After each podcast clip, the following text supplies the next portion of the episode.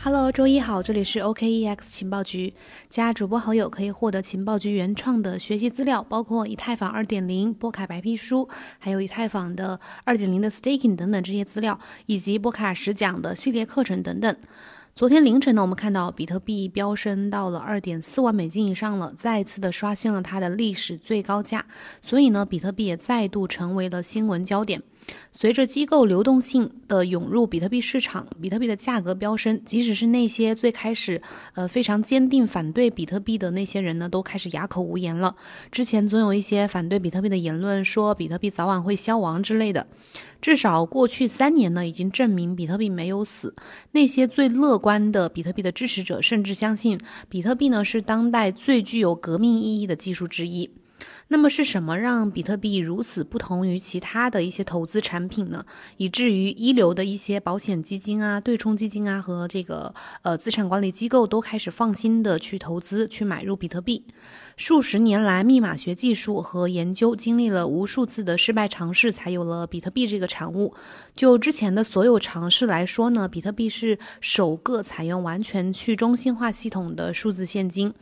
那对于新手来说呢，我们接下来从呃新技术的角度啊去分析一下比特币为什么会如此出众的原因。首先，第一点呢，就是比特币它是一种加密货币，这是一个要明确的定义。和很多人认为的相反，比特币交易呢不是私密的或者加密的，实际上它们是公开可见的。但是，比特币系统是建立在公钥密码学基础之上的。公钥密码学呢是计算机科学的一个分支，通过私钥系统。使用复杂的数学运算对数据进行编码，只有拥有私钥的人才能解码。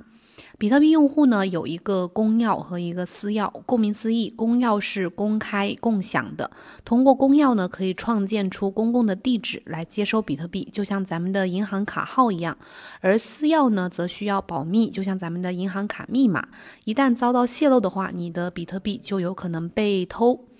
那私钥呢可以让你控制你所获得的比特币，就是它是代表了你的比特币的所有权和控制权。从技术上来说，钱包存储的其实是私钥，而不是比特币。每一个比特币呢，其实是在区块链上面的，钱包里面呢，只有能让你去访问比特币的私钥。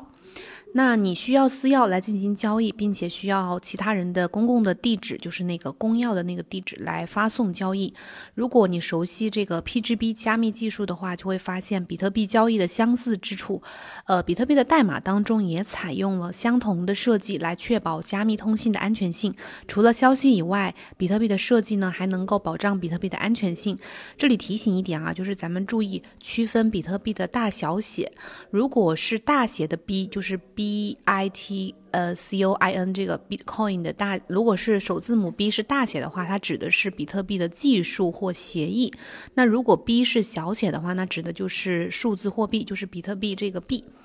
就像发送加密消息一样，比特币交易呢也是点对点的，不会被任何人拦截。为什么是点对点的呢？具体的原因是在于它的挖矿流程，咱们后面会讲。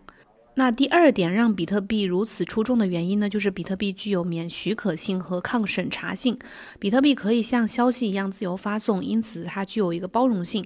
呃，当初中本聪在设计这个比特币系统的时候呢，是赋予了它一种免许可性，这意味着任何人都可以使用比特币来持有并且转让价值。而且中本聪呢还赋予了比特币抗审查性，这就意味着没有人可以阻止你加入到网络当中，并且并且去进行。行交易，没有人可以冻结你的钱包当中的比特币，也没有人可以阻止你使用比特币来进行交易。由于比特币交易的这种特殊特殊的处理方式呢，没有中央机构可以去控制你的付款，控制你的交易。那呃，不同于像这个贝宝啊，还有 Venmo 这些其他的电子转账，还有包括比如支付宝，比特币付款呢是在付款方和收款方之间直接进行的，没有这个中间的第三方这个机构。所以呢，这就得益于我们前面提到的密码学的技术。作为比特币系统的基础呢，Bitcoin Core 是一个开源软件，既是比特币网络的钱包，也是服务器。只要你具备足够的硬件条件呢，任何人都可以去下载并且运行比特币的软件。Bitcoin Core 这个开源软件呢，会保存比特币区块链的交易账本副本，并且向网络中的其他服务器广播交易，就是同步过去。运行全节点就可以完全的控制比特币，因为你可以自己审查比特币账本，并且广播自己的交易。即使你没有运行全节点啊，比特币用户其实也可以随意的使用比特币网络，只要使用钱包来控制自己的私钥就可以。但是这就意味着，呃，他们需要信任其他的人的节点来帮助他们广播交易。也就是像咱们如果普通的用户，他嗯，如果自己没有去运行全节点的话，咱们是需要靠一些其他的节点来帮我们广播我们呃进行的每一笔交易的。然后第三点技术方面的原因呢，就是比特币交易是不可更改的、不可篡改的。比特币这个网络呢是不可更改的，你可以把它想象成一个呃存储了全网所有交易记录的一个数字账本，没有中央机构可以去更改这个区块链上的东西，也没有人可以欺骗网络去花费不属于他们的比特币。比特币交易呢，由遍布全网的矿工来处理，矿工会获得比特币作为一个区块奖励。第一个挖出区块，并且在其中打包最新待处理交易的矿工呢，会获得这个区块奖励。如果你已经了解或者熟悉这个比特币的挖矿机制的话，就会知道它需要消耗大量的能源，因为挖矿竞争非常的激烈。考虑到这个比特币的价格，你就能理解了，矿工是不会做无谓的付出的。这种竞争和能源成本呢，有助于保护网络的安全性。受到经济激励，就是这个区块奖励的矿工呢，会处呃去维护网络、处理交易，并且不干涉交易账本。否则呢，他们就有可能去呃承受一定的损失。如果如果是大型的挖矿公司可能会损失数千万美元的硬件和运营成本。那如果有矿工真的想要作弊的话，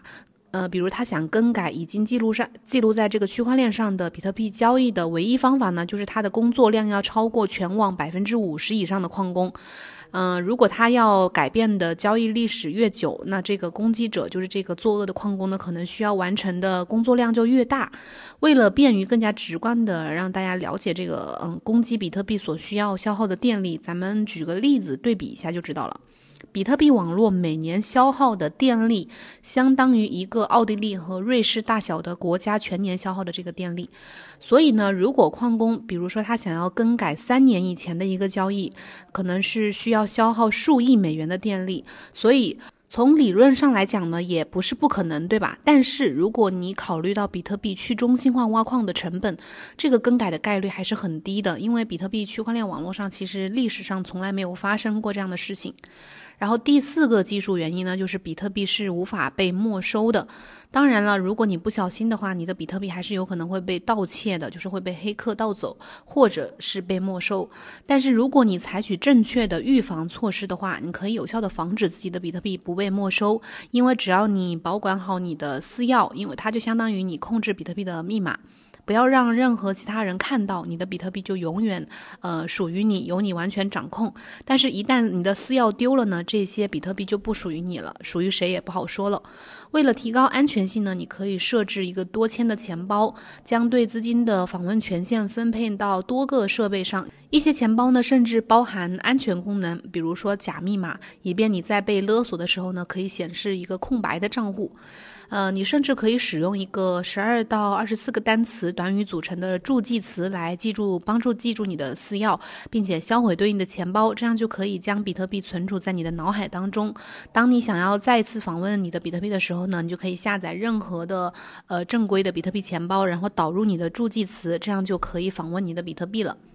然后你也可以把你的助记词呢记录在一张纸上，就是用物理记录的方法，或者是使用 U 盘对它们进行加密，然后存储在一个不联网的电脑当中。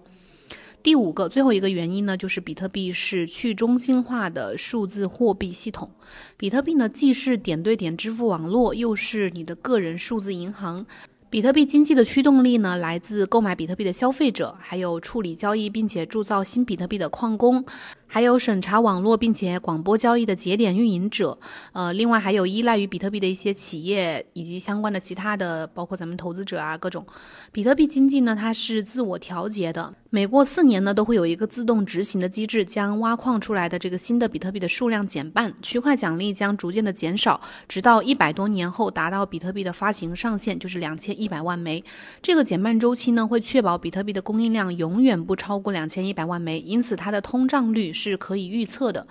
比特币的白皮书的标题呢，叫做“比特币：冒号一种点对点电子现金系统。其实从严格意义上来说呢，比特币是一种数字现金，可以像纸币一样随意的去花费。但是有人因此认为呢，中本聪是为了把比特币宣传成一种货币，比特币可以作为现金使用。闪电网络之类的这种新型可扩展技术呢，可以让基础的设施通过更快而且成本更低的方式去处理这些交易。但是比特币也可以用于其他的用途，比如呃，今年这个 Square 还有 MicroStrategy 这些公司呢，呃，开始将比特币作为他们的储备资产。与此同时，由于比特币具有抗审查性和免许可性，一些反政府人士呢也将比特币作为一种捐款来源。生活在一些嗯，比如贫困地区或者是一些经济受到重创的国家的公民呢，也会把比特币作为避险资产。没错，比特币技术呢，对犯罪分子也有很大的吸引力，比如一些匿名性、隐私性非常高的一些匿名币。但是这部分呃人在网络的真正的使用用户当中呢，只占一小部分。而且由于所有的比特币交易都是公开的，有时候其实呃更容易通过非法交易去找到这个交易者。当然了，也有一些相关的隐私保护技术，可以让你的区块链足迹变得很难呃追溯。比特币的核心技术呢，根植于呃用户自由和财务自由的原则，而且开发者还在开发一系列的软件啊、钱包啊、协议呀，或者是其他的工具，来让比特币变得更加的具有功能性和可持续性。以上这五个。点就是从五个技术角度去分析比特币为什么这么迷人、这么出众，希望能够帮助你进一步的去深一步的理解比特币。当然，比特币其实还有很多可以深入探索的地方啊。如果你想呃深入的了解、学习更多的信息呢，可以关注我们的这个专辑，还有我们的呃主页，然后加主播的微信，可以获得更多的免费的学习资料。好了，我们今天节目就到这里，拜拜，明天再见。